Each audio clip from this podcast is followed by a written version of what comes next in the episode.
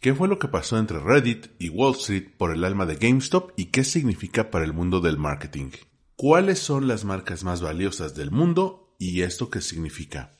¿Cómo evitar un desastre en tu marketing de influencers? Jeff Bezos se retira de Amazon, Twitter le apuesta a newsletters y podcasts, 29 hábitos para ser más creativo, cómo usar las 7 P's del marketing, cuáles son las tendencias visuales según Freepik, la importancia de Amazon como buscador web, tips para que tus posts de Instagram tengan mayor engagement y recomendaciones de acciones de mercadotecnia en caso de que no sepas por dónde empezar. Todo esto y más hoy en Marketing para Llevar. Esto es Marketing para Llevar, cápsulas de mercadotecnia para tu negocio. con Armando Ruiz.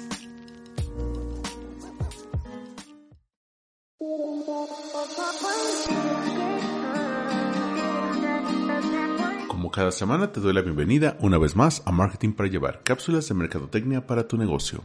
Yo soy Armando Ruiz y me puedes encontrar en Twitter, Instagram y TikTok como Armando-MKT. Y este podcast Marketing para Llevar lo puedes encontrar en Spotify, Apple Podcasts, Amazon Podcasts, Google Podcasts, Evox y Malaya en casi todas las plataformas en las cuales tú escuches y descargues tus podcasts, ahí vas a poder encontrarlo. También te invito a que sigas la nueva temporada de Win Podcast, este podcast de entrevistas, que este viernes va a tener su episodio número 4 de esta temporada. Ya estuvo Octavio Regalado hablando sobre retos para 2021, Andrés Costas hablando sobre creatividad y Gaby Huerta hablando sobre marca personal. El próximo viernes estará Genaro Mejía, quien ha sido editor en medios como Entrepreneur, Expansión, Forbes México, El Economista y El Financiero, para hablar de cómo reinventarse laboralmente cuando por la crisis, pues uno tiene que buscar nuevas oportunidades laborales, ¿no? Y, hablará de su proyecto El Bar Emprende, que lo vas a poder encontrar en YouTube. Hablando de YouTube, también puedes buscar All Winnie's Blog o Marketing para Llevar y puedes encontrar todos los episodios para poder escucharlos o, bueno, verlos en un formato audiogram directamente desde YouTube. Sin más, por el momento vamos a comenzar hablando de qué pasó en los últimos días en cuestiones de marketing. Update. ¿Qué ocurrió en marketing esta semana?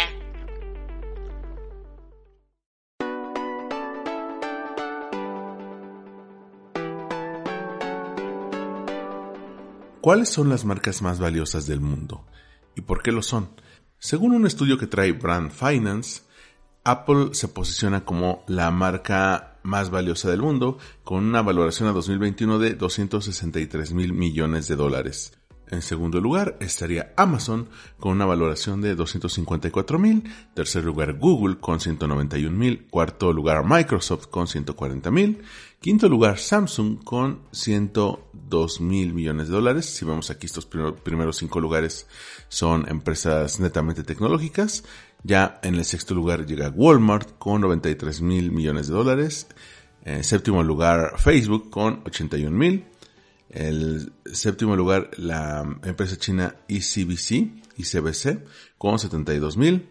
En noveno lugar, Verizon, eh, la compañía de telefonía móvil de Estados Unidos, con 68 mil, casi 69 mil millones. Y en último lugar, WeChat, también empresa china, con 67 mil 900 millones de dólares. Un detalle curioso es que de las 500 marcas que forman parte de este rating, 47 son tecnológicas y están en los primeros lugares, representando el 14% del valor total de, las marcas en este ranking.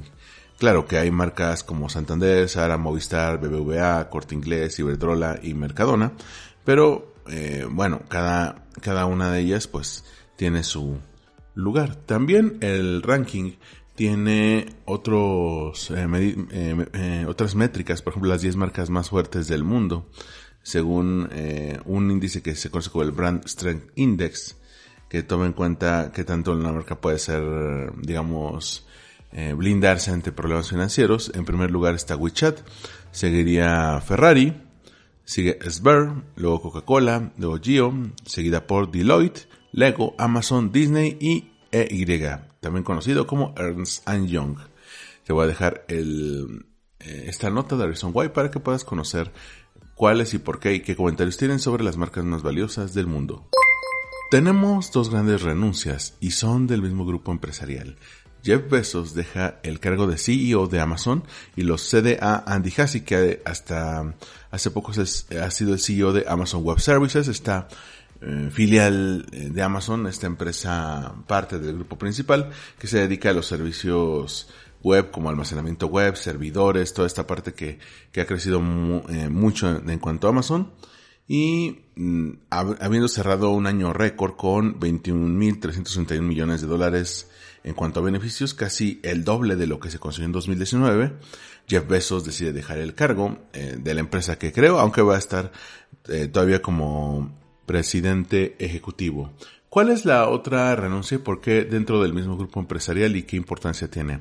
Bueno, si has visto la película Spotlight, que ya te contaré un poco más de ella al final, uno de los directivos de, aquel periódico, en ese entonces el Boston Globe, era Marty Barron, interpretado por eh, Liv Schreiber. Bueno, Marty Barron ha tenido, eh, me parece que siete años, como director del Washington Post. El Washington Post es uno de los periódicos más prestigiosos del mundo, eh, conocido por destapar el escándalo Watergate, bueno, por eso ubican mucho al Washington Post, pero desde hace algunos años este medio fue comprado por eh, Jeff Bezos, por, por Amazon, y por eso, bueno, mucha de su línea editorial ha, eh, sido también en contra de Donald Trump, bueno, cuando estuvo Donald Trump en la presidencia.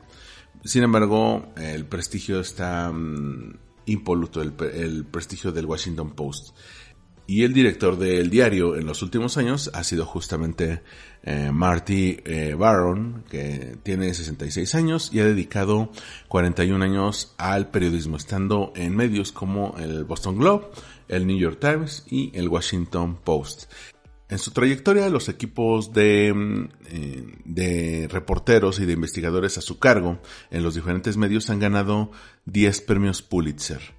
Y esto pues eh, marca escuela en periodismo. Él en Estados Unidos es una leyenda en cuanto al periodismo de investigación sobre todo. Y en, esto también implica pues para los que se dedican al contenido de relaciones públicas a la parte de información, pues eh, que habrá ciertos cambios y que también podremos tomar ese ejemplo para ver cómo se investiga, cómo se presenta la información y cómo llegar a las audiencias con información que vaya de acuerdo a sus intereses. Y bueno, Jeff Bezos y Marty Barron renuncian a sus respectivos puestos. En el caso de Bezos, pues para fungir como presidente ejecutivo y en el caso de Barron, para retirarse de la industria. ¿Alguna vez pensaron en Amazon como buscador, ya que estamos hablando de Amazon? Eh, es curioso porque en cuanto eh, la parte de retail y de advertising, pues van de la mano, se retroalimentan una a la otra.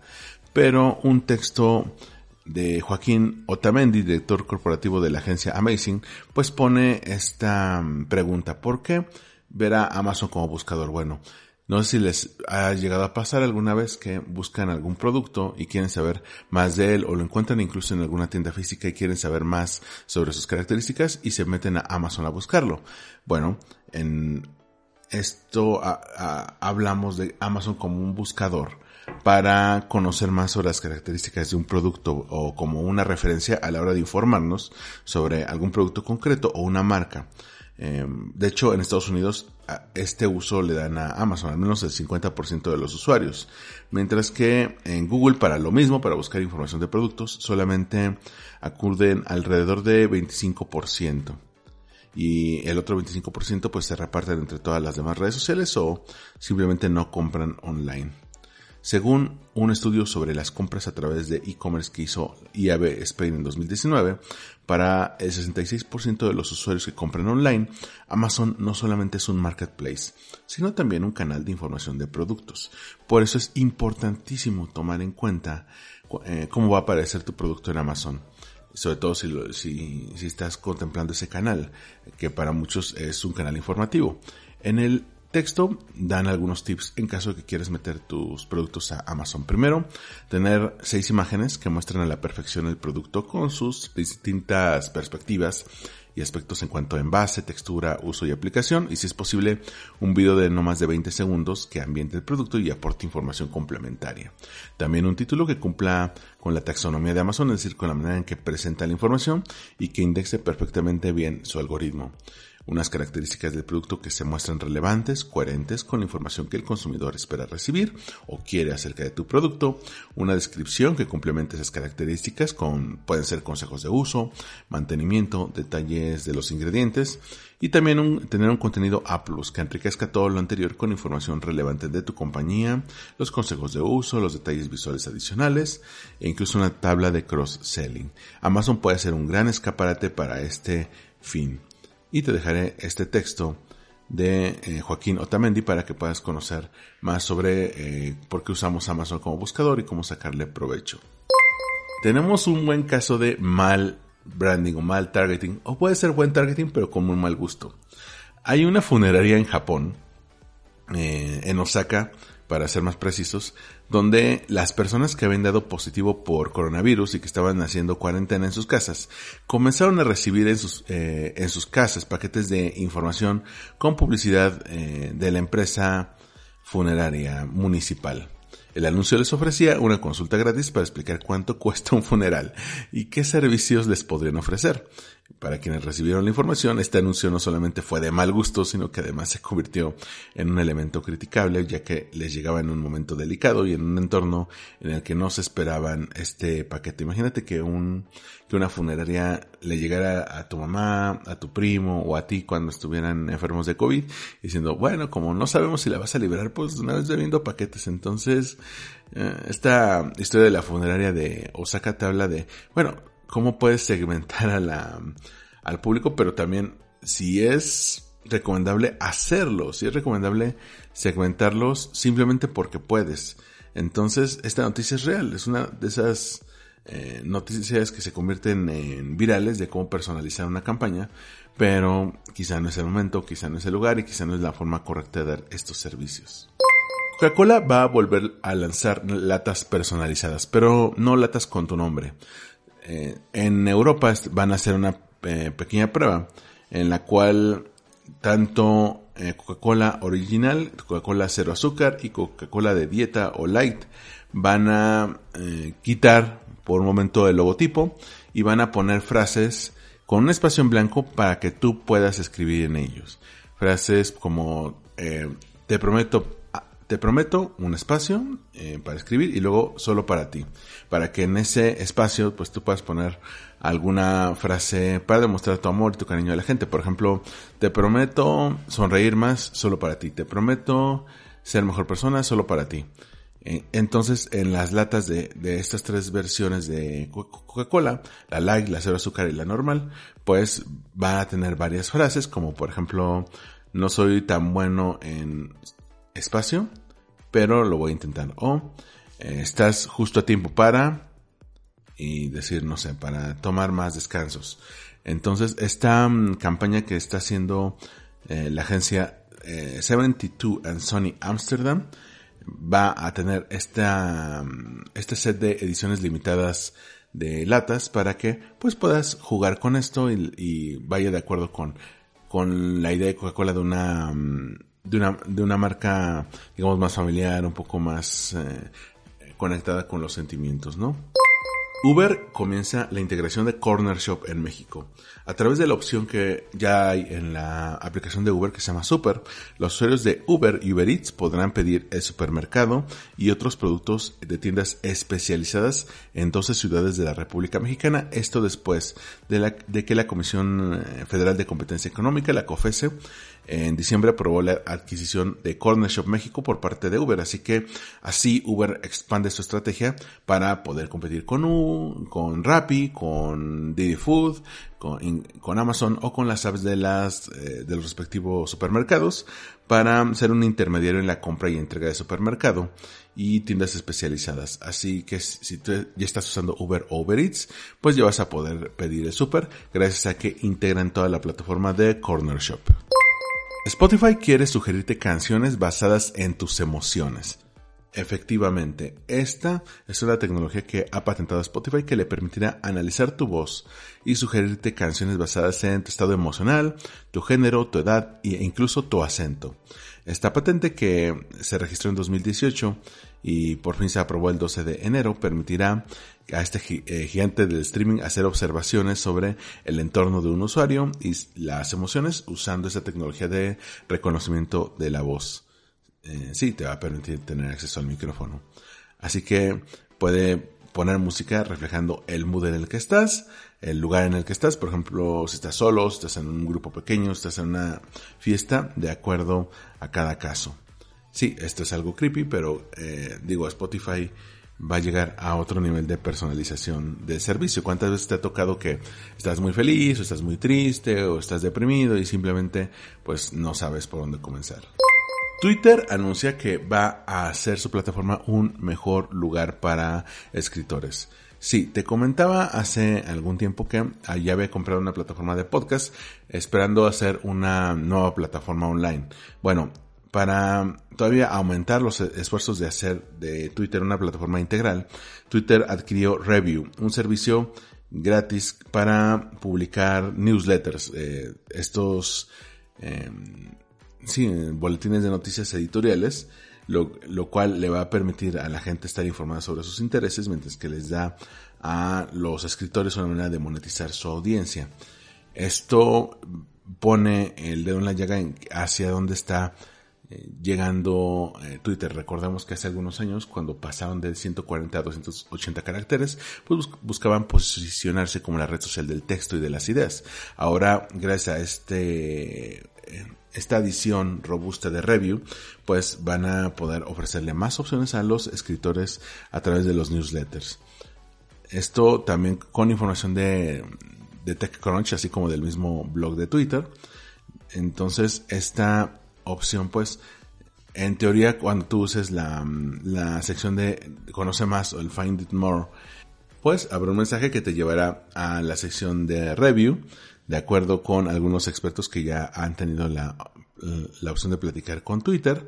Así que esto, junto con la adquisición de la plataforma de podcast que te decía hace un par de episodios, em, nos lleva a una duda. ¿Cuál va a ser el camino que quiere tomar Twitter?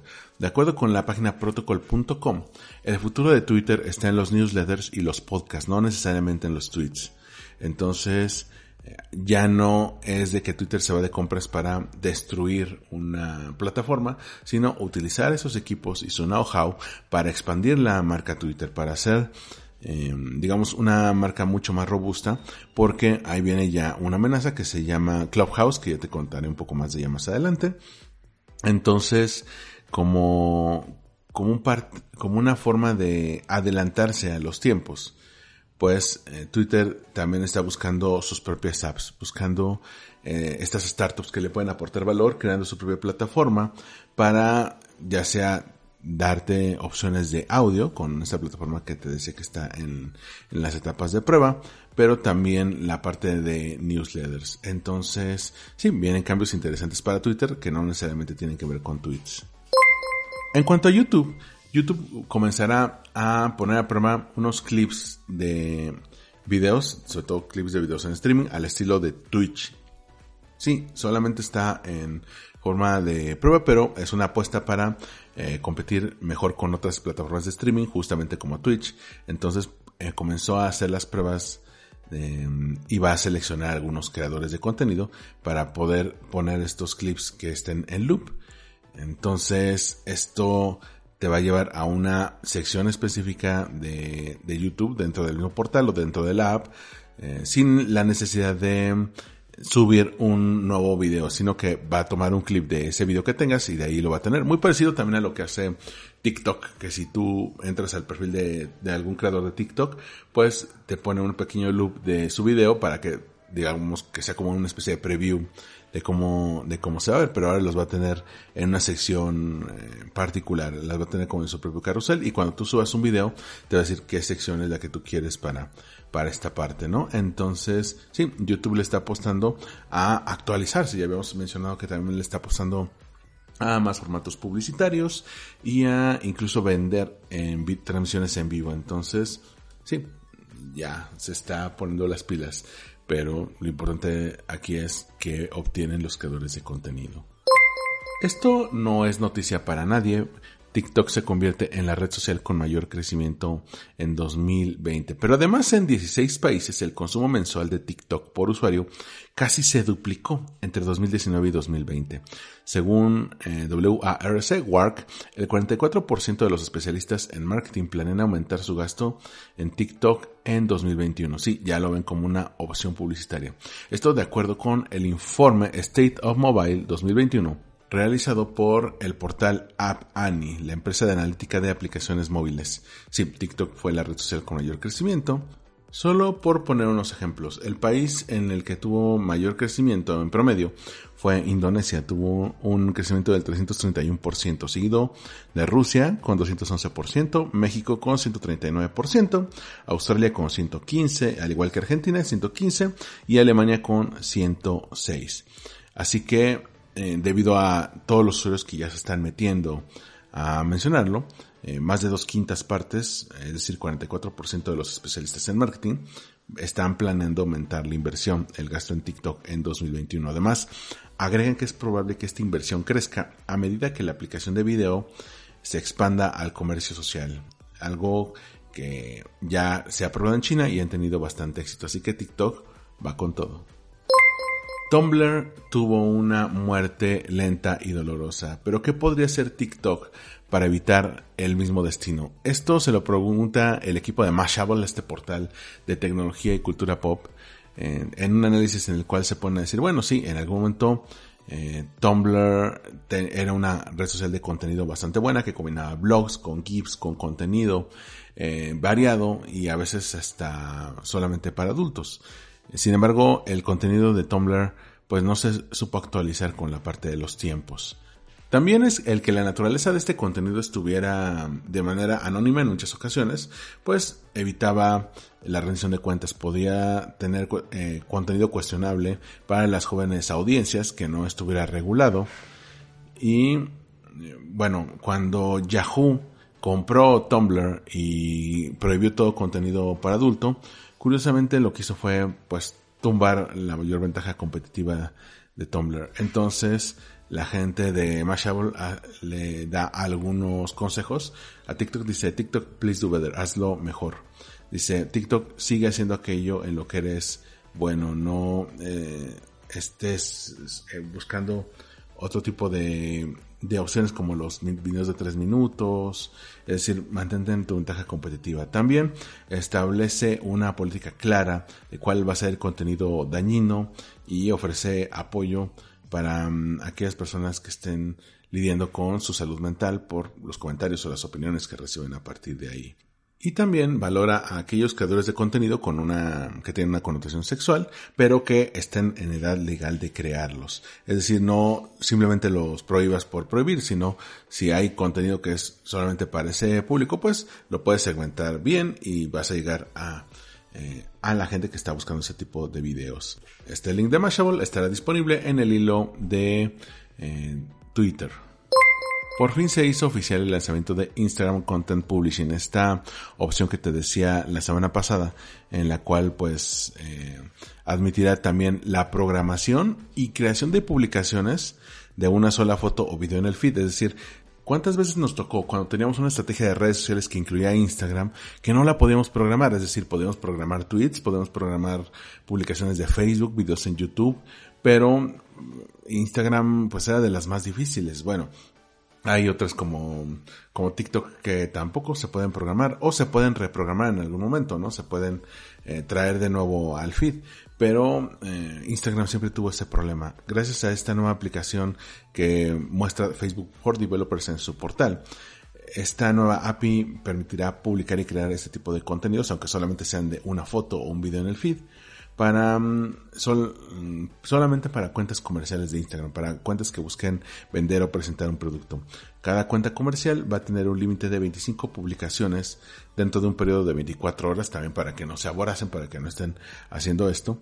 Y este límite de frecuencia no va a afectar a los otros métodos de publicación. Es decir, si tú ya llegaste a tu límite de 25 publicaciones, no es de que ya no puedas publicar stories o reels, simplemente para el feed, pues eh, solamente te va a dejar programar estas 25 publicaciones al día.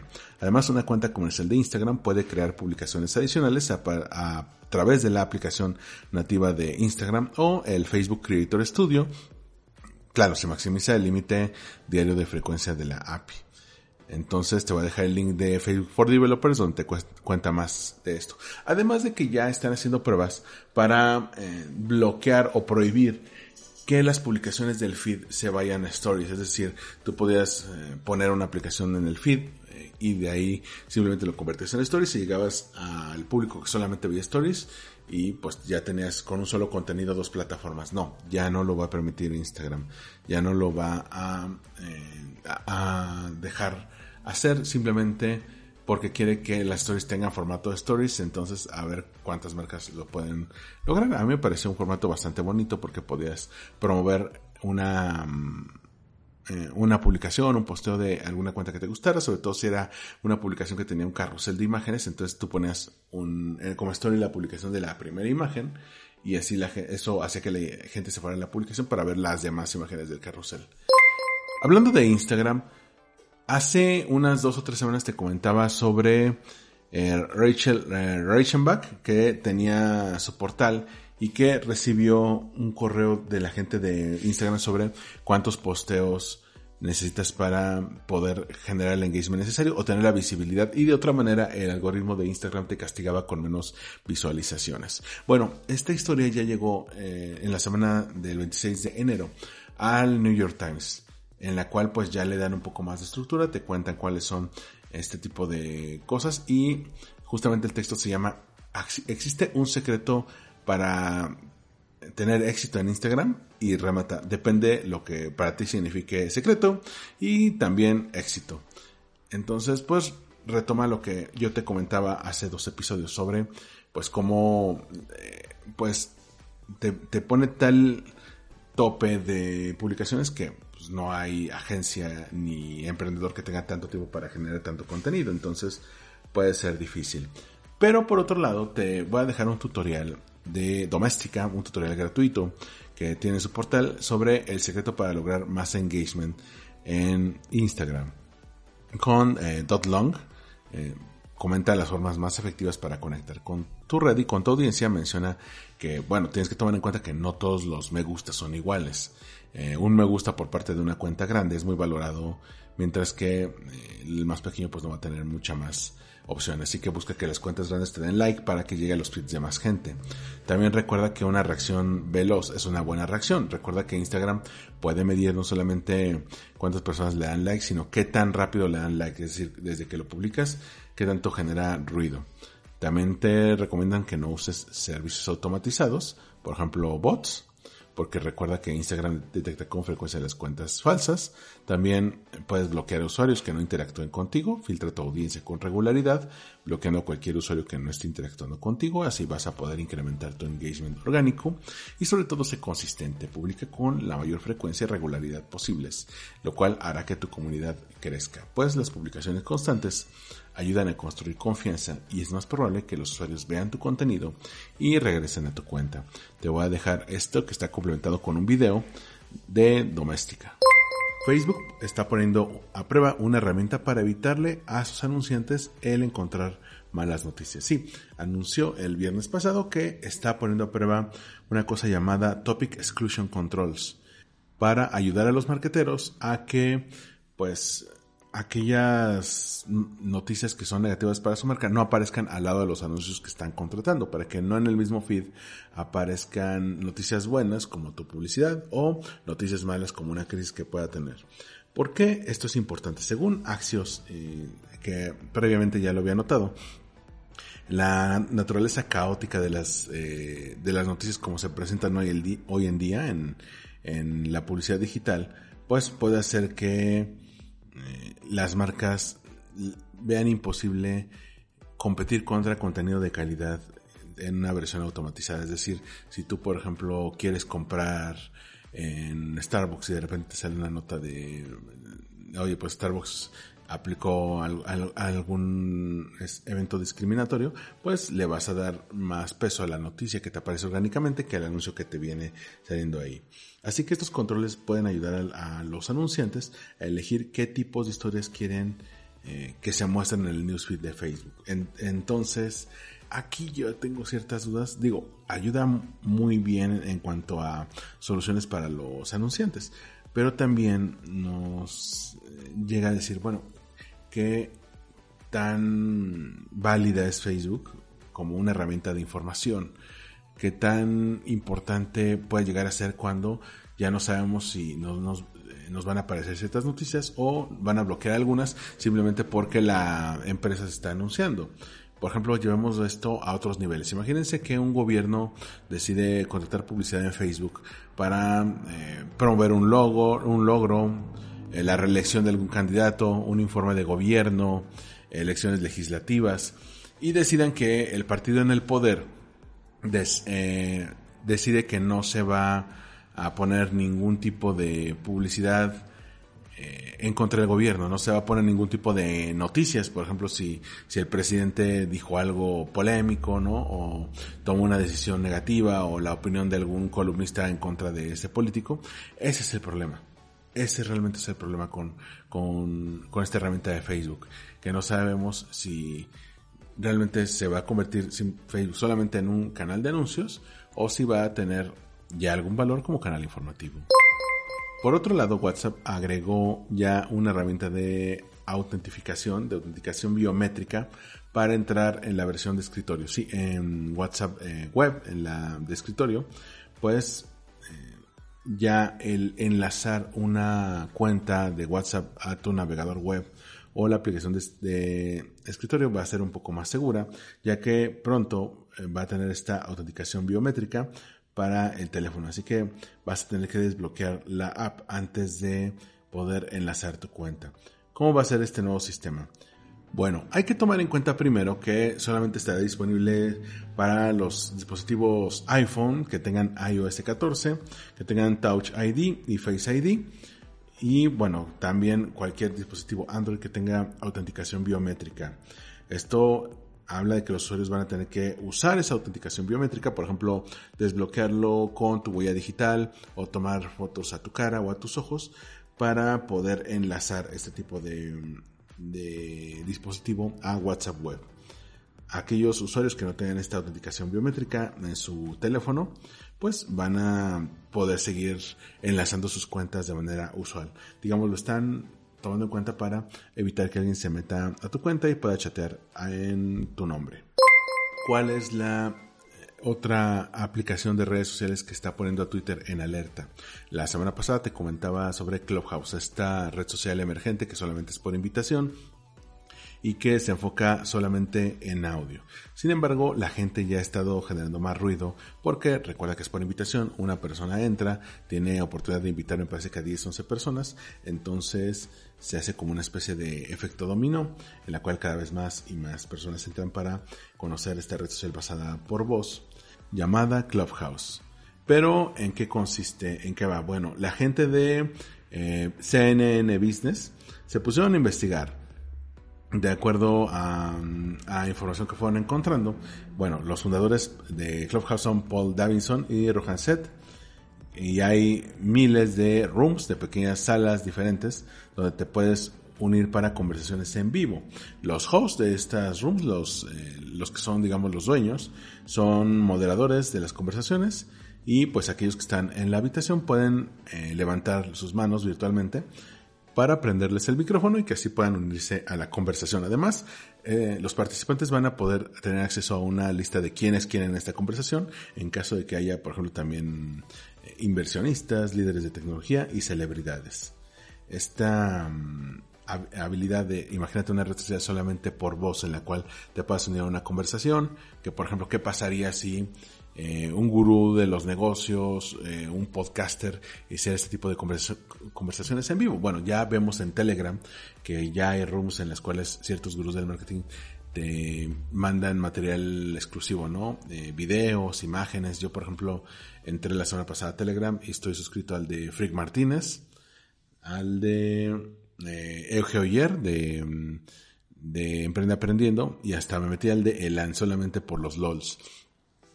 Pero imagínate que ah, alguien como Gary Vaynerchuk o Tony Robbins te diera acceso a una room de conversación de 15, 20 minutos y tú pudieras preguntarle ciertas cosas. Entonces, muy parecido a lo que hizo Twitter e Instagram, el tener a gente famosa ahí de la cual puedes aprender puede ser eh, una muy buena opción y también esta forma en la que Twitter ha estado invirtiendo en una red social solamente de audio, pues quizá vaya en ese sentido para, digamos, enfrentarse a Clubhouse antes de que le coma el mandado. Pero hasta donde sé, Twitter apenas va a hacer pruebas de esto en marzo, cuando desaparezca Periscope. Entonces, sí, será algo difícil. También te voy a compartir un artículo de eh, SEJ, también conocido como el Search Engine eh, Journal, que dice Clubhouse, todo lo que necesitas saber para comenzar.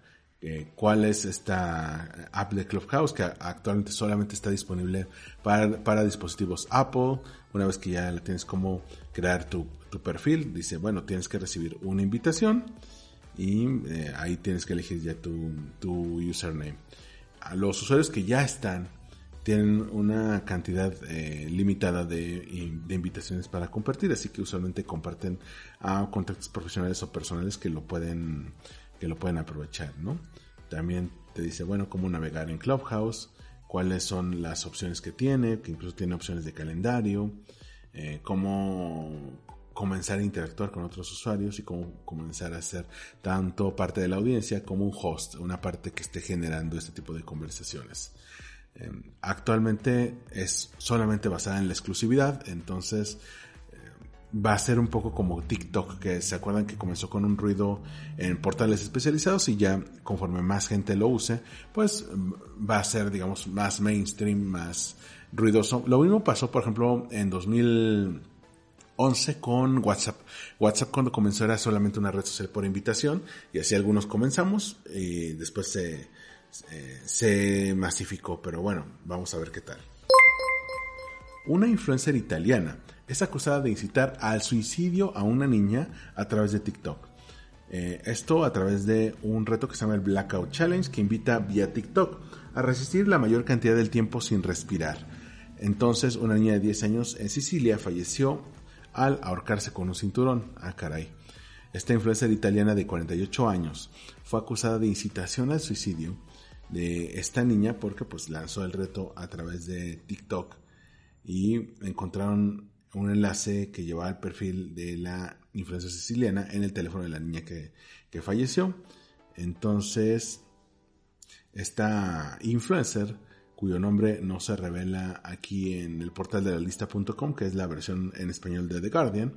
Eh, esta influencer suele publicar videos con desafíos de este tipo, lo que le haya generado mucha popularidad, alcanzando los 731 mil seguidores. Su popularidad es tal que un usuario le escribió, hola, si me respondes te juro que me arrojo de la ventana. Así que, ah caray. Por eso tenemos que pues ayudarles a discernir a, la gente que se mete ese tipo de cosas. Y también ese tipo de escándalos va a ayudar a que TikTok eh, fortalezca, refuerce sus, sus políticas en contra de este tipo de retos. Recuerda que lo mismo pasó en, en YouTube, que permitía cosas como el Hot Water Challenge y de repente hicieron el, Hot Water Challenge, donde alguien se arrojaba, se arrojaba agua hirviendo y bueno, los premios Darwin premiando la, a la supervivencia del más apto, ¿no? Entonces, eh, tuvieron que prohibir ese tipo de, de, challenges en YouTube, precisamente por los problemas a la salud que podría tener la gente, ¿no? Hablando de influencers, el portal de Entrepreneur trae un texto de Jonathan Hadali en la cual te da cuatro tips para evitar catástrofes de influencer marketing. Sí, eh, después de que eh, una mm, encuesta en 2019 dijo que el 17% de las compañías eh, está planeando gastar el 50% de su presupuesto de marketing en influencers y que a veces el 90% de los marketeros encuentran los resultados de influencer marketing mejores que eh, los comparables con otros esfuerzos de marketing digital, pues hay que mencionar qué hay que hacer para evitar un tipo de bronca. Lo que menciona aquí el autor es que primero tienes que elegir cuáles van a ser tus metas de la campaña, qué es lo que vas a buscar, vas a buscar awareness de marca, seguidores de social media, creación de contenido, eh, ventas o descargas de alguna app o suscripciones a tu newsletter o email. De acuerdo a estas metas, pues tienes que elegir al influencer correcto.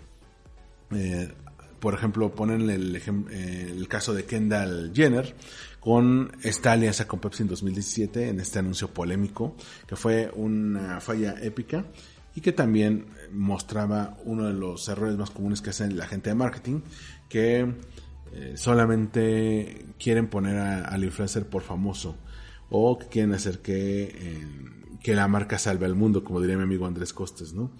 Entonces, tienes que elegir eh, a tu influencer considerando muchas, muchas variantes, por ejemplo, el alcance, la tasa de engagement, la relevancia, la autenticidad, si tiene contenido de calidad, eh, la frecuencia con la que publica contenido, la confiabilidad que tenga, la calidad de su audiencia y los valores del influencer que tienen que coincidir con los de tu marca. Porque qué tal si nada más lo eliges por famoso y bueno, una crisis de este, de este, influencer pues pone en problemas a tu propia, a tu propia marca, ¿no? El, el, tercer paso es eh, mantente, digamos, alerta del fraude de influencers. Busca cuáles han sido las reseñas que ha tenido este influencer, qué crisis ha tenido, como lo ha mencionado, para que evites cualquier tipo de fraude de este tipo.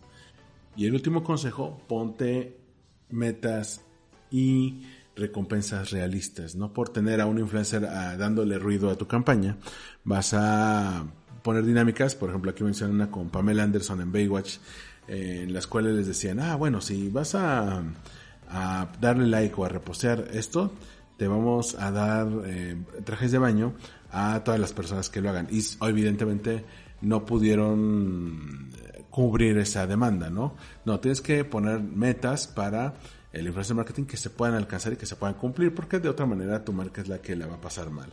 Así que estos cuatro consejos te los voy a dejar en el hilo de Twitter. Y por último, te voy a dar 29 hábitos para ser una persona más creativa. Esto lo trae el estudio japonés Tofu, que se ha inspirado en un post de Tumblr para un nuevo video que eh, pone una lista de 29 hábitos para ser más creativo y mantenerse despierto en lo que a creatividad se refiere. Son 29 ideas para los momentos en los que nos encontramos en blanco, que no se nos ocurra nada y que el estrés empieza a asomar por la puerta a pesar de que te puedo dejar el link para que lo veas más a detalle, te voy a mencionar algunas de ellas. Número uno, haz listas. Eh, nunca sabes dónde puede empezar una buena idea, así que la organización siempre es un eh, buen aliado de la creatividad. Dos, lleva una libreta siempre encima. Incluso ahora que hay tablets, smartphones y todo, siempre trae una libreta de papel para poder eh, tomar notas. Tres, prueba la escritura libre. La escritura libre consiste en dejar la mente en blanco y escribir de forma automática, sin filtrar ni detener el movimiento de la mano. Además, es un excelente ejercicio para soltarse. 4. Aléjate del ordenador o la computadora y estimula la creatividad. A veces eh, nos pasamos el día solamente mirando en una sola dirección. Eh, el rectángulo, el cuadrado iluminado que nos cansa la vista y nos agobia con una avalancha de información. Así que eh, a veces también la tentación de distraerse con cualquier trivialidad es, es demasiado grande. Así que las redes sociales a veces solamente están en un de distancia, así que mejor apaga el, ordenador, la computadora, da un paseo, dibuja sobre papel, hace ejercicio físico y eso te puede ayudar a ser más creativo. 5. Deja de eh, machacarte a ti mismo, es decir, criticar, decir no soy lo, suficiente, hablar de forma negativa de uno mismo. Si hablas mal de ti mismo siempre, vas a despreciar las ideas geniales que se te van a ocurrir. 6. Haz pausas. El trabajo intenso y las pausas relajantes para descansar la mente son la mejor opción. 7. Canta en la ducha canta, baila, escupe agua, hazte un peinado punk con el pelo enjabonado, desiníbete. 8. Toma café. Un café por la mañana o a mediodía es el momento perfecto para recargar energía y dejar de pensar en el trabajo. 9. Escucha música nueva. Cuando estés en blanco hay que romper costumbres. ¿Cuánto hace que no subes eh, música nueva a tu teléfono o cambias de estación de radio? 10. Sea abierto. Los escépticos, los conservadores y los aburridos no sirven para la profesión de creativos. El networking puede ser de gran ayuda para intercambiar ideas, además de que unas mentes despiertan a otras mentes porque dos cabezas siempre piensan mejor que una. 11. Rodéate de gente creativa. Nuestro entorno tiene un enorme impacto sobre nosotros, así que inspírate con las ideas y las formas de hacer eh, de, de, otros. Si estás en un ambiente creativo, serás creativo. Si estás en un ambiente feliz, serás feliz. 12. Pide feedback. No conocer la opinión de los demás supone ir dando palos de ciego. Pide comentarios a la gente. Algunos serán difíciles de asumir, pero aprenderás algo. 13. Colabora para ser creativo. Puedes volverte loco solamente en tu despacho o en tu habitación. Sal y trabaja con otros, aprende de sus métodos de trabajo y es un brainstorming con ellos. 14. No te rindas. Ya casi lo tienes, tu gran idea está a la vuelta de la esquina, solamente tienes que ser constante y perseguirla. 15. Práctica, práctica y práctica. Y luego practica un poco más. Las cosas se consiguen con práctica. 16. Permítete cometer errores. Equivócate, equivócate otra vez y equivócate mejor, como decía Carl Sagan. De los errores se aprende. 17. Ve a algún sitio nuevo. Salir de la rutina siempre es bueno para la creatividad. Conocer un lugar nuevo te hará sentir lleno de energía. Si tienes tanto trabajo que no puedes tomarte el fin de semana libre, toma el coche esta noche y encuentra un lugar donde se ven las estrellas. 18. Agradece lo que tienes. Date cuenta de las cosas buenas que tienes y te ayudará a mantener la calma y sobre todo la motivación. 19. Descansa mucho. Es poco probable que la inspiración te llegue cuando cada una de tus neuronas tiene que trabajar para mantenerte despierto.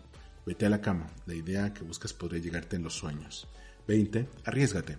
Jugando a lo seguro no se puede ganar tanto. Lo disruptivo, lo nuevo y lo atrevido es lo que consigue sorprender. 21. Rompe las normas. Si haces lo mismo que los demás, ¿cómo esperas ser diferente? Nadie se fijará en ti si no le ofreces algo bueno. 22. No te fuerces. No te machaques, no te estreses, no te agobies, descansa y relájate. Hay una diferencia entre trabajar y esclavizarse. 23. Lee una página del diccionario. A lo mejor la densidad del texto te choca tanto que te saca de tu letargo. Como mínimo vas a aprender una palabra nueva. 24. Crea un nuevo marco de referencia. A lo mejor no estás viendo la solución al problema porque estás demasiado limitado en el contexto. Cambia de punto de vista, planteate cada por qué y cada por qué no en tu proyecto. 25. Deja de intentar ser la perfección para los demás. Olvídate por un momento de lo que quiere tu jefe y tu cliente, incluso tus papás y tus amigos. Piensa en tu forma de hacer las cosas. ¿Por qué tienes que medirte por los parámetros de los demás? 26. ¿Tienes una idea? Apúntala. Si hubieses hecho esto antes, probablemente ahora no te encontrarías en blanco. Las buenas ideas son muy volátiles. Apúntalas en tu libreta para la próxima vez que no se te ocurra nada. No importa si en el primer momento crees que es una mala idea, que no va a funcionar o que no es lo suficientemente creativa. 27. Ordena tu lugar de trabajo. El área de trabajo sucia y desordenada te hará sentir agobiado y encerrado. Ya que estés en blanco y no tienes nada mejor que hacer, limpia tu mesa, te sentirás mejor. 28. Diviértete. Si te sientes culpable saliendo a pasarla bien cuando tienes un proyecto a medias, eh, atáscalo en tu escritorio, tómate un par de copas. Es increíble lo bien que para el alcohol, para el remordimiento de conciencia. Ahora en serio, ya en serio. Eh, pasarla bien un rato te ayudará a desconectar cuando vuelvas a tu trabajo tendrás una energía nueva y serás capaz de ver las cosas desde otros puntos de vista. Relájate. Y 29. Termina algo, acaba algo. Aprovecha este momento de estancamiento laboral para terminar ese proyecto que tienes a medias o hacer aquella tarea que has ido dejando pendiente. El sentimiento de éxito que se tiene al quitarse algo de encima es una buena motivación y una inyección de autoestima. Te dejaré este eh, podcast y el video de esta agencia japonesa para que conozcas más cómo ser una persona más creativa. Spotlight, temas para dar seguimiento.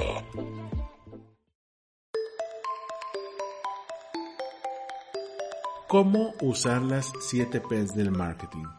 Eh, siempre me llama la atención que surgen nuevas opciones de marketing, que surgen nuevas definiciones de marketing. Y esta, este texto de Smart Insights creó un modelo de 7 P's. Eh, ya conocemos, digamos, las cuatro P's del marketing, los que hemos llevado esta parte de, de Kotler, ¿no? Eh, la primera P es la de producto, que también puede ser para servicio. La segunda es precio. El tercero es plaza o lugar de distribución. El, y la cuarta P es promoción. Pero ¿cuáles son las otras siete P's? Bueno, estas hacen referencia a la P de people, la gente, a la P de procesos y a la P de evidencia física. Pero a la vez agregan cosas como partners, quienes van a ser tus, socios. Entonces ahí tendremos una octava P, ¿no? Entonces ya tenemos no un modelo de 7 P sino de 8 P. Pero qué tal si nos fuéramos a 9 P? Sí, este artículo, digamos, te va llevando a la evolución de cómo le van agregando cada vez más P. Y en el último te dicen la novena P es presentation y presentation, punto.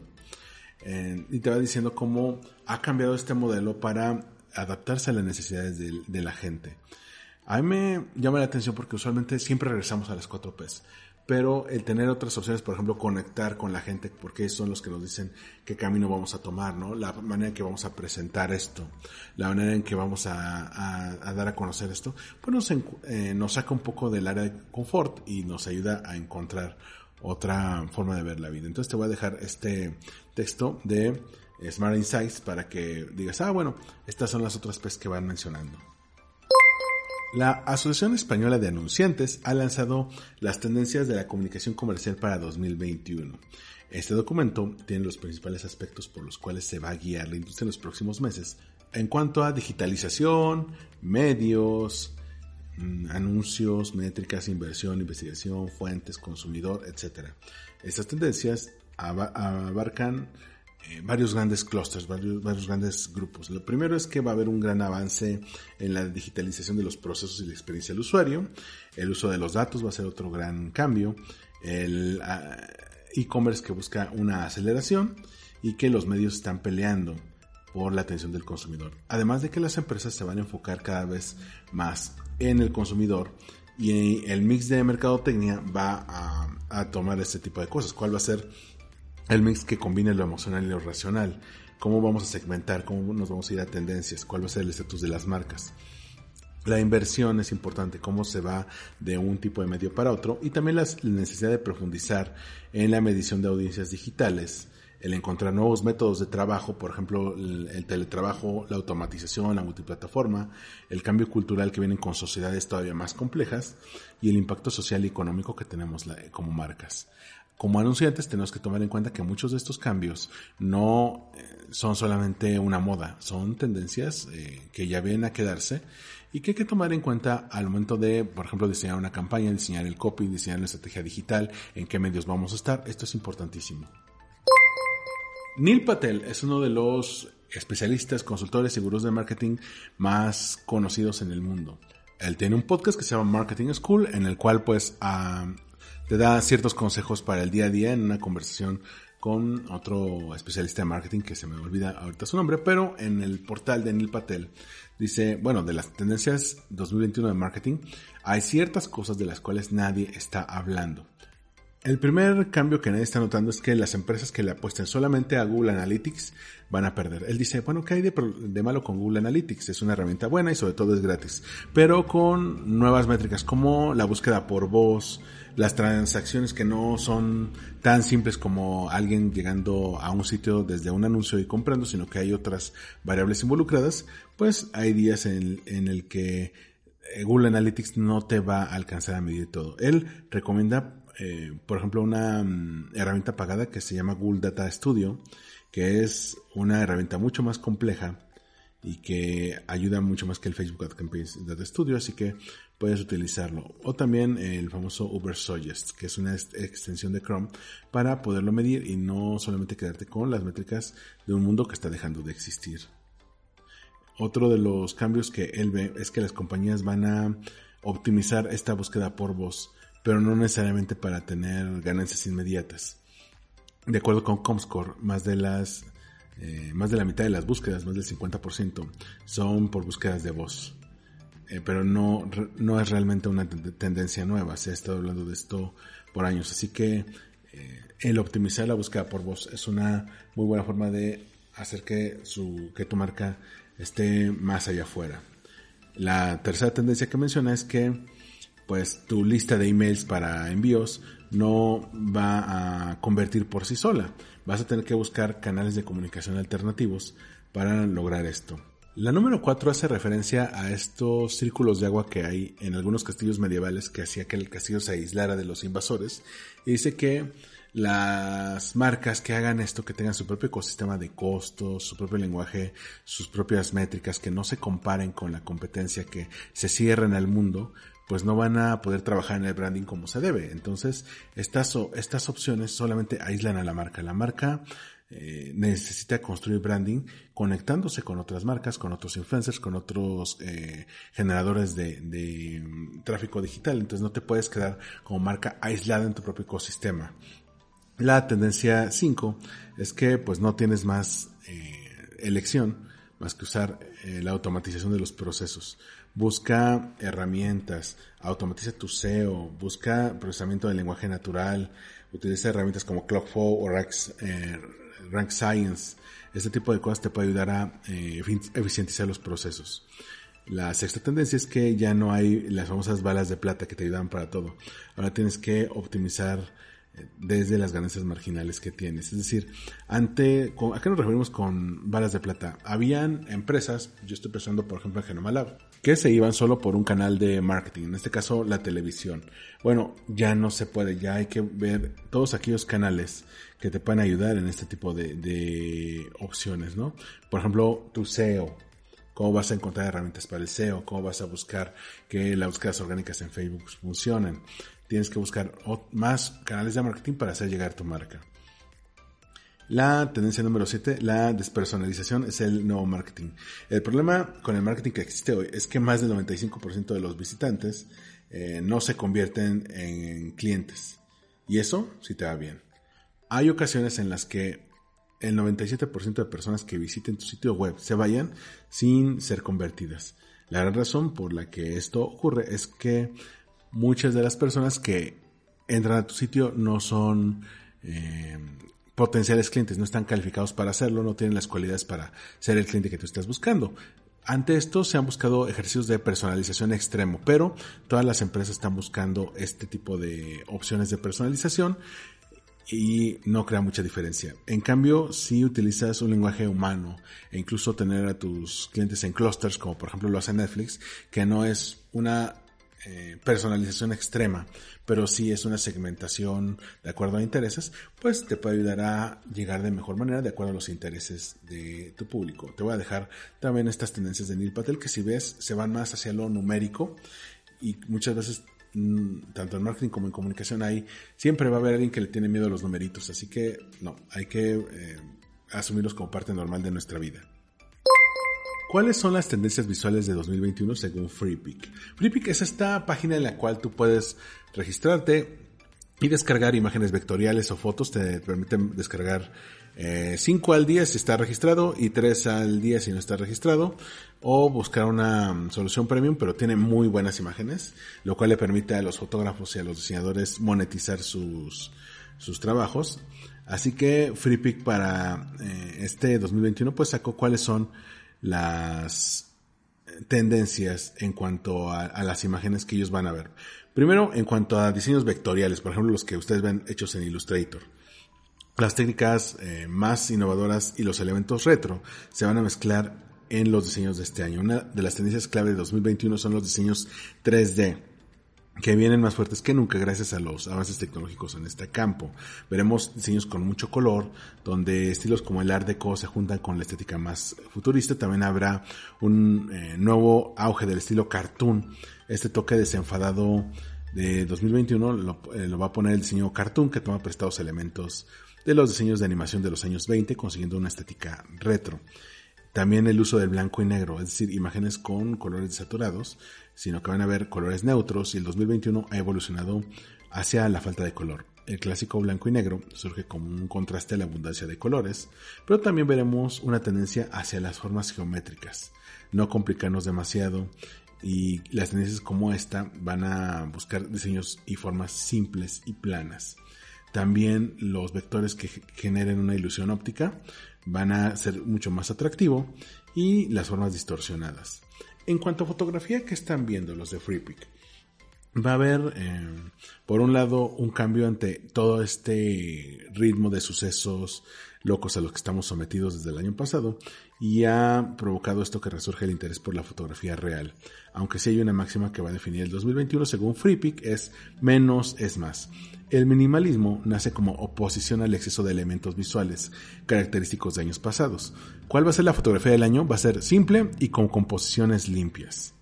Se va a buscar una eh, una serie de tendencias, por ejemplo, las fotos con vista aérea y una estética cinematográfica, que lo llegamos a ver, por ejemplo, los que tomábamos fotos en ciudades vacías gracias a, a lo de la cuarentena, pero también al surgimiento de los drones que nos permitían tomar fotos de manera más segura y a vista de pájaro, pero también las instantáneas que parecen sacadas de una película, ¿no? Que se van a colar entre las favoritas de 2021, así como las paletas de color apagadas, eh, muy al estilo vintage de los años 20. Se va a buscar también la autenticidad, es decir, el aspecto espiritual gana terreno frente al aspecto físico este año. La industria de la moda y la belleza avanzan hacia la denominada belleza real para desvincularse de los cánones imposibles. Y además van a hacer una preferencia por lo auténtico como manera de destacar dentro de un mundo globalizado y homogéneo. También gracias a las stories y a plataformas como TikTok, la fotografía vertical va a tener un, auge sin precedentes. Sí, ya lo vamos a poder ver en vertical. En cuanto a tendencias en mockups, en la manera en que diseñamos un producto, bueno, vamos a ver de, acuerdo con que, que, habrá una tendencia en el uso de mockups, concretamente en la industria de la cosmética. Eh, con la creciente popularidad de los productos naturales, la propuesta de diseño para este tipo de mockups sigue una tendencia minimalista, con pocos elementos y mayor peso en los ingredientes. En cuanto a exterior, Hace poco nos preguntábamos qué era lo que tenía la publicidad exterior que tanto nos gustaba, eh, porque ha sido sin duda una de las tendencias que más fuerte ha pisado los últimos meses en cuanto a publicidad. Así que los espacios de trabajo limpios y minimalistas que vemos en interiores se van a extrapolar también a los anuncios en exterior. En cuanto a tecnología, desde hace años hemos visto cómo la tecnología en de los mockups, por ejemplo, de la publicidad exterior. Aunque como añadido para 2021, los mockups tecnológicos van a tener un efecto de suspensión que va a dar una dimensión extra al diseño. Vamos a ver el auge del empaque ecológico. Marcas como Burger King o Pepsi están apostando por rediseñar su empaque hacia una versión más sostenible. Y también vamos a tener eh, esta parte del activismo y el efecto Shadow Overlay, donde eh, luchas como la lucha por la igualdad, los derechos de la mujer o, o, contra la discriminación racial, es algo que se traduce en mockups con potentes mensajes. En cuanto a iconos, los iconos van a añadir el toque divertido 2021, así que vamos a ver una mezcla de estilos como las formas geométricas y en 3D, así como un estilo cute, kawaii y degradado donde los colores juegan un papel principal.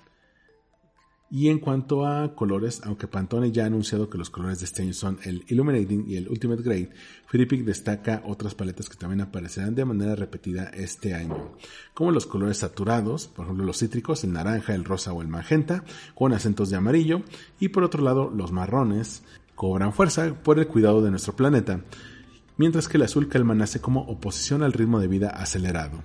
Así que te dejaré el link a las tendencias de 2021 que trae Freepik.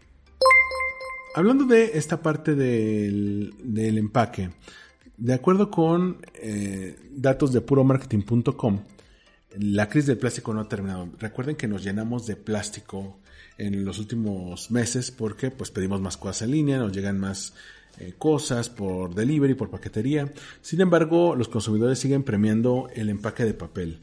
Y este texto que trae Puro Marketing trae ejemplos, por ejemplo, de McDonald's, de pastelerías, de lugares de comida en el que mencionan que pues la gente va a tener mayor interés en los empaques de papel que sean más sustentables eh, respecto al de plástico que es demasiado complejo para mm, algo que se consume de inmediato. De hecho, 68% de los encuestados en los estudios que mencionan aquí aseguran que premiaría a aquellas empresas que utilicen opciones de empaque libre de plástico y un 72% asegura que volvería a comprar aquellas marcas que durante la campaña de Navidad le dieron un servicio con un empaque eh, de producto sostenible. 78% de los consumidores encuestados reconoce su deseo de que más empresas empleen empaques de papel y que lo hagan además a todos los niveles. Esto supone no solamente cajas de cartón y sobres de papel, sino también la eliminación de plástico en otros elementos internos. Esto según un estudio de Harris Paul.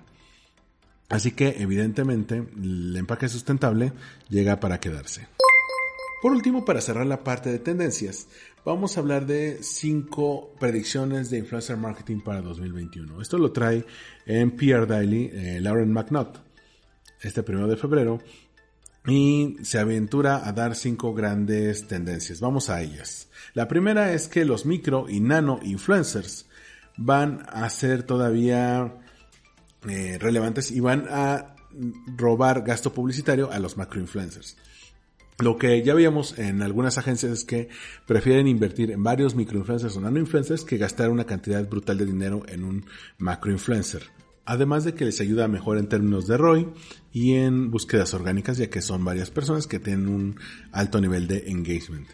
El segundo, eh, la segunda apuesta es que la autenticidad se va a permitir eh, reinar como lo supremo, es decir, eh, adiós a esos influencers que fingen una vida que no tienen, sobre todo cuando todos estuvimos encerrados en nuestras casas, sino aquellos influencers que conectan mejor con la gente a través de la autenticidad serán los mejores.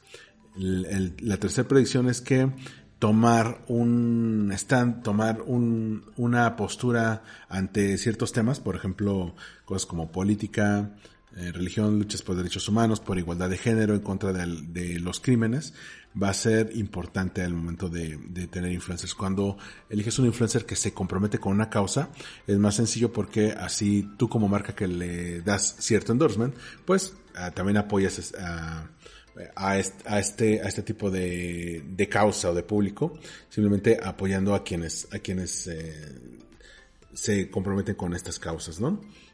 El cuarto cambio es que va a haber más representación, no todos van a ser los, los mismos. Recuerden que todo empezó con los mommy bloggers, que ya es, ya no eran el tipo de influencers comunes que eran los chicos jóvenes. Ahora vamos a ver de diversos tipos, de diversos grupos, de diversas etnias, de diversos países, con muchos idiomas. Y por último, los influencers van a poner a prueba nuevas plataformas. Ya lo vimos con TikTok, Reels, Stories. Ahora lo vamos a ver con las nuevas plataformas de Twitter y con Clubhouse. Entonces, no vamos a tener em, el clásico trinomio de Facebook, Twitter e Instagram. No, ya vamos a tener que buscar influencers que sean de cierto nicho. ¿Qué tal si el nuestro no está en YouTube, está en Twitch? Ok, lo vamos a encontrar ahí. ¿Qué tal si el nuestro no está en, Instagram, pero le está rompiendo en, en TikTok? Bueno, vamos a tener que verlo por ahí.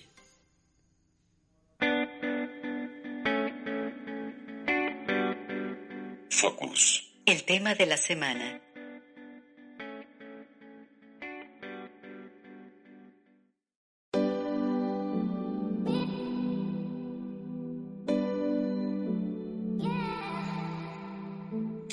La noticia que eh, movió mucho al mundo de los negocios fue la pelea entre los usuarios de Reddit y los corredores de Wall Street por las acciones de GameStop.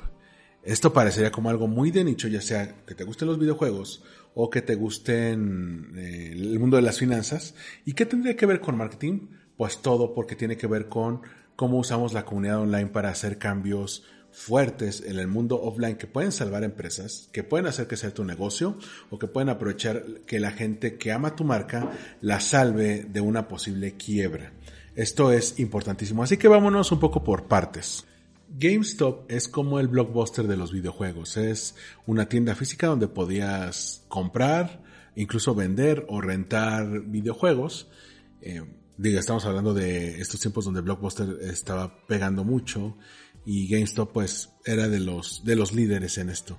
¿Qué ocurre? Pues que con el cambio hacia otras plataformas que ya te permiten comprar los juegos online, por ejemplo como Amazon, o incluso comprarlos en formato digital para descargar en tu consola, como lo hace PlayStation, Xbox, eh, el Nintendo Switch incluso, o Stadia, esta plataforma de Google, pues las ventas de GameStop fueron cayendo y la compañía pues estuvo declarada casi en quiebra para esto, el, hace algunos años GameStop trató de buscar comprador, alguien que los comprara y los salvara y no encontró nadie que quisiera comprarlos. Imagínate una empresa a la que nadie quiere es pues veneno para los inversionistas. Y es ahí donde entra la parte de las inversiones. Recordemos que cuando una empresa se lanza al mercado de valores, lo que hace es, saca determinado número de acciones con un precio y dice, bueno, el valor total de la empresa va a estar dividido entre todas estas acciones. Si la gente está dispuesta a, comprar esas acciones, por ejemplo, si ven que la empresa está creciendo, como pasó en su momento con Apple o con TikTok, bueno, pues eh, eh, el valor de esas acciones va a aumentar porque va a ser más difícil encontrar esas acciones porque todo el mundo las quiere. En cambio, cuando una empresa está en, problemas financieros, pues nadie quiere las acciones, entonces eh, el valor de las acciones va a bajar eh, como una especie de, de incentivo para que los inversionistas lo compren. ¿A qué voy con esto? En Wall Street, muchos corredores, muchas firmas de bolsa se pusieron de acuerdo para presionar para que las acciones de GameStop fueran a la baja, pero a la vez venderlas a un precio fijo. Digamos que ellos se ponían un precio, un precio fijo que digamos, que digamos podría ser un poco más arriba de lo que vale la acción. Esperaban a que bajara la acción eh, en cuanto a su valor real. Digamos, por poner un ejemplo, digamos que estaba en 20 dólares y van a esperar a que baje a 10 lo que ellos van a hacer es venderla, pero al precio fijo que ellos establecieron de 20 dólares y ahí el valor real de las acciones de 10 dólares, entonces se, ganan otros 10 de ganancia. Eh, y así todos los corredores ganaban. ¿Quién no ganaba? GameStop, porque sus acciones seguían valiendo poco. Eh, cuando se dieron cuenta de esto, algunos usuarios de Reddit crearon un foro y propusieron algo. Eh, gracias a estas plataformas como en Estados Unidos está el famoso Robin Hood, aquí en México tenemos por ejemplo eToro o tenemos eh, Quesky para, para hacer este tipo de compras de acciones. Desde una app ya no necesitamos tener un fondo de inversión o tener a un corredor de bienes raíces, ya lo podemos hacer desde nuestras aplicaciones en los teléfonos a veces con costo cero, sin necesidad de una comisión por parte del, de la app, o simplemente nos ayudan como a manejar el crecimiento de la inversión, de ahí ya, ya cobran una comisión, pues tú puedes comprar una acción realmente sin tener mucho conocimiento del mercado financiero. Puedes comprar, si tienes el dinero, puedes comprar acciones de la empresa que tú quieras, siempre y cuando sea pública, es decir, que esté en el mercado de valores para que compres acciones. Entonces, lo que se pusieron de acuerdo los usuarios de Reddit es, eh, gracias a estas apps, particularmente Robinhood, comprar de manera masiva acciones de GameStop que estaban disponibles. ¿Cuál es el objetivo de esto? Al comprar acciones en masa, las acciones libres de, o disponibles de GameStop se iban a encarecer, e iban a ser cada vez menos, y al encarecerse se volvían más cotizadas, y al volverse más cotizadas el precio de las acciones iba a subir. Entonces, esto hizo que una empresa que en diciembre valía 2 mil millones de dólares, para finales de enero valía 24 mil millones de dólares, es decir, multiplicó su valor por 12. Y la, la vorágine por comprar acciones de GameStop también generó pérdidas a la gente de Wall Street porque, digamos, por poner un ejemplo, que la acción se va de 10 a 40 o, eh, dólares, entonces ellos van a tener que seguir vendiendo al precio que pactaron, que prometieron que es de 20, entonces ya tienen pérdidas por las acciones que, están, que, van a vender. Eso hace que, que Wall Street tenga pérdidas, al menos solamente con ese caso de GameStop. Pero ¿A, qué se debe esto? Bueno, este, este, este fenómeno.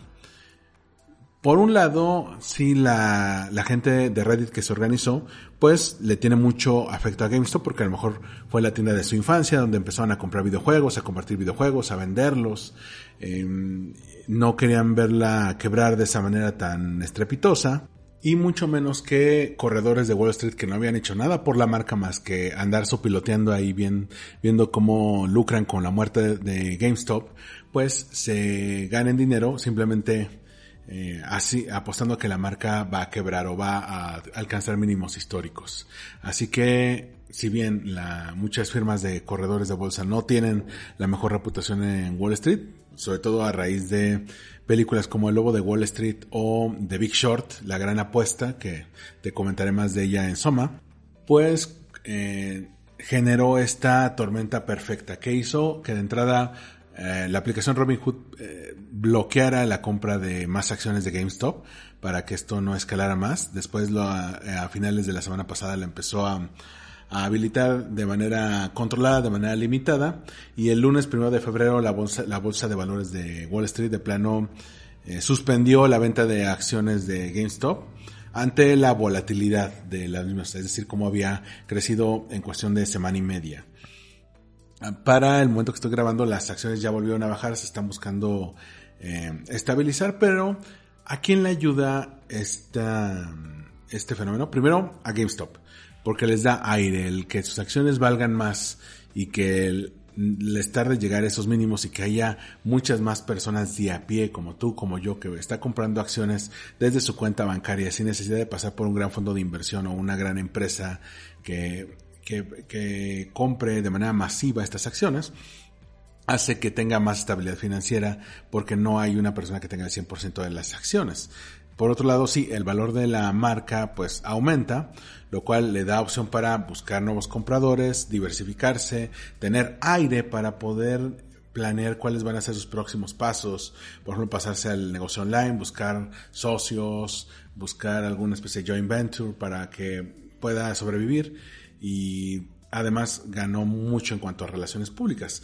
¿Quién se beneficia también de esto? Reddit como una plataforma que permite a los usuarios organizarse para crear cambios en el mundo offline. Muy parecido a lo que hizo TikTok el año pasado cuando fans del K-Pop se organizaron para eh, sabotear una de las, eh, de las reuniones, de los meetings masivos que tuvo Donald Trump en Oklahoma, si no me equivoco, donde reservaron boletos pero al final no los pagaron y el estadio estaba vacío, la arena donde él estaba estaba vacía. Entonces, eso le pegó mucho en términos de, de imagen electoral. Así que, ¿a qué me refiero con que esto tiene que ver con marketing? Que estamos viendo el poder de una red social o una plataforma como Reddit para que sus comunidades se pongan de acuerdo y puedan salvar negocios, puedan eh, rescatarlos de la quiebra o puedan Em, combatir una actitud de, corporaciones o en este caso de casas de, bolsa que les parezca injusta o que les parezca que van en contra de una marca que quieren y que aman. Sí, estamos hablando de que GameStop para muchos es una love mark. Tal vez no la sigan comprando, no sigan comprando por ahí, pero la siguen queriendo. Y el que pongan su dinero para darle valor y aire a la marca es algo importantísimo. Imagínate que, que tú tienes una empresa que se lance a la bolsa y esté a punto de quebrar y sea tu comunidad la que la salva.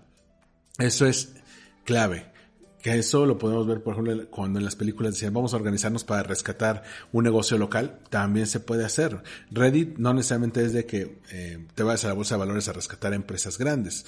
No, te puedes rescatar empresas que eh, tuvieron un bache financiero, como los que tuvieron todos este de 2020, o incluso organizarse para comprar todos en un negocio local y salvarlo de la quiebra bien organizado, eh, las redes sociales pueden ayudar a este tipo de negocios a salvarse de una debacle financiera y de alguna manera hacer que una comunidad online rescate la economía eh, offline. Soma. Libros, cine, series, recomendaciones de marketing para ti.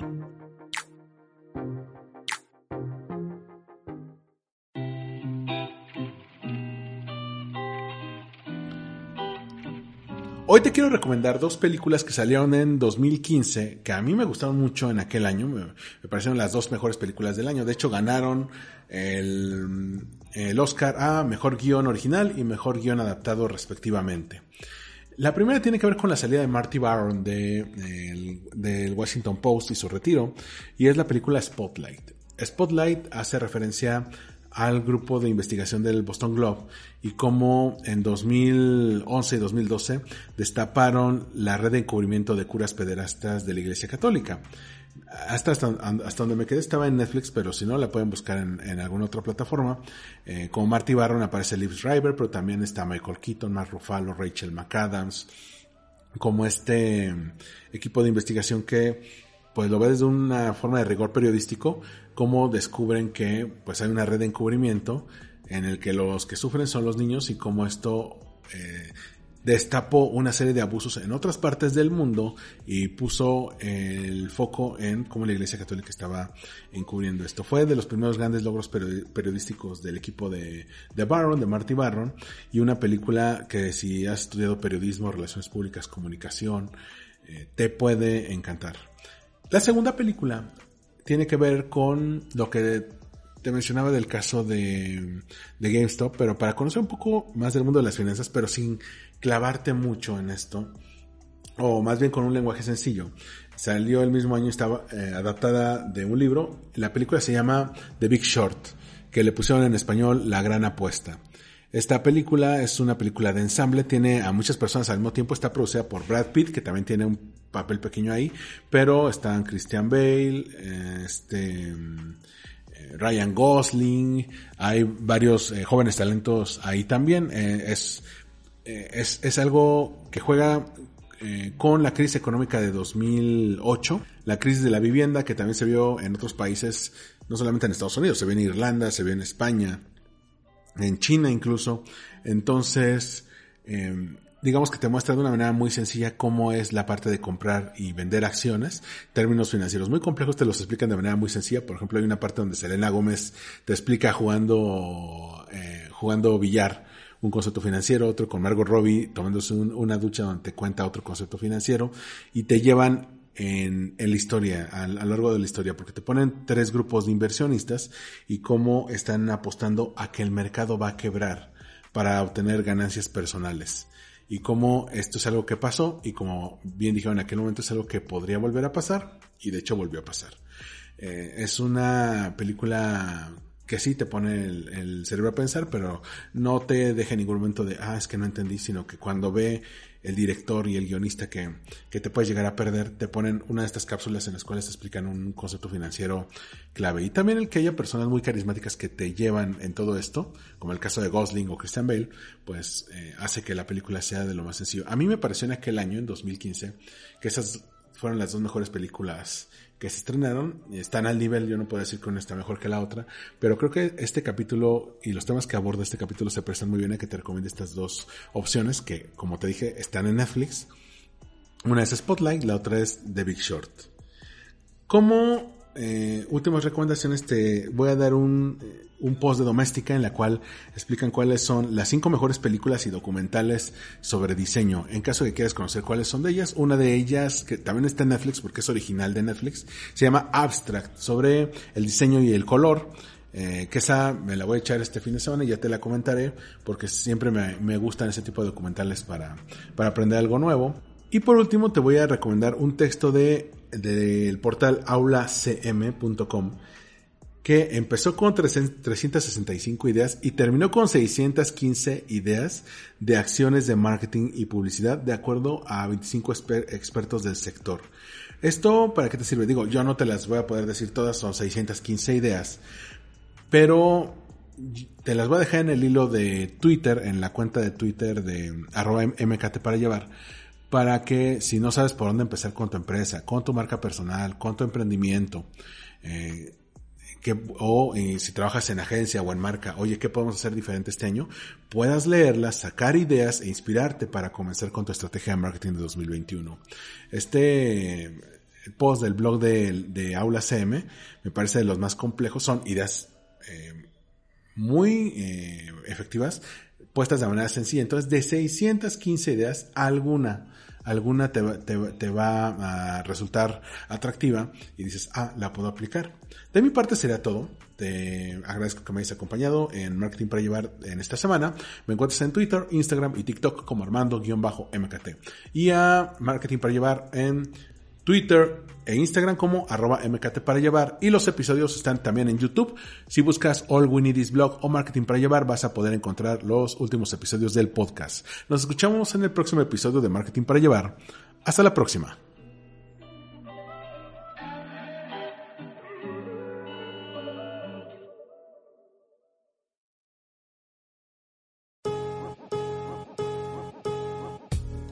Gracias por escuchar. Marketing para llevar.